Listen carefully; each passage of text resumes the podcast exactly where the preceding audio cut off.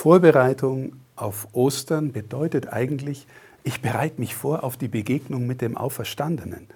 Das heißt, der Glaube, den wir haben, ist ein Beziehungsgeschehen.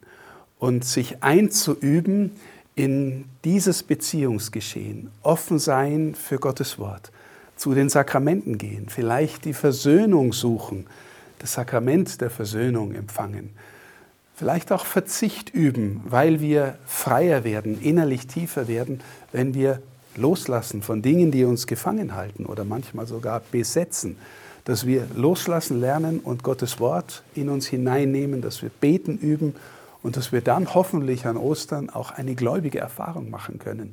Der Herr lebt auch in uns.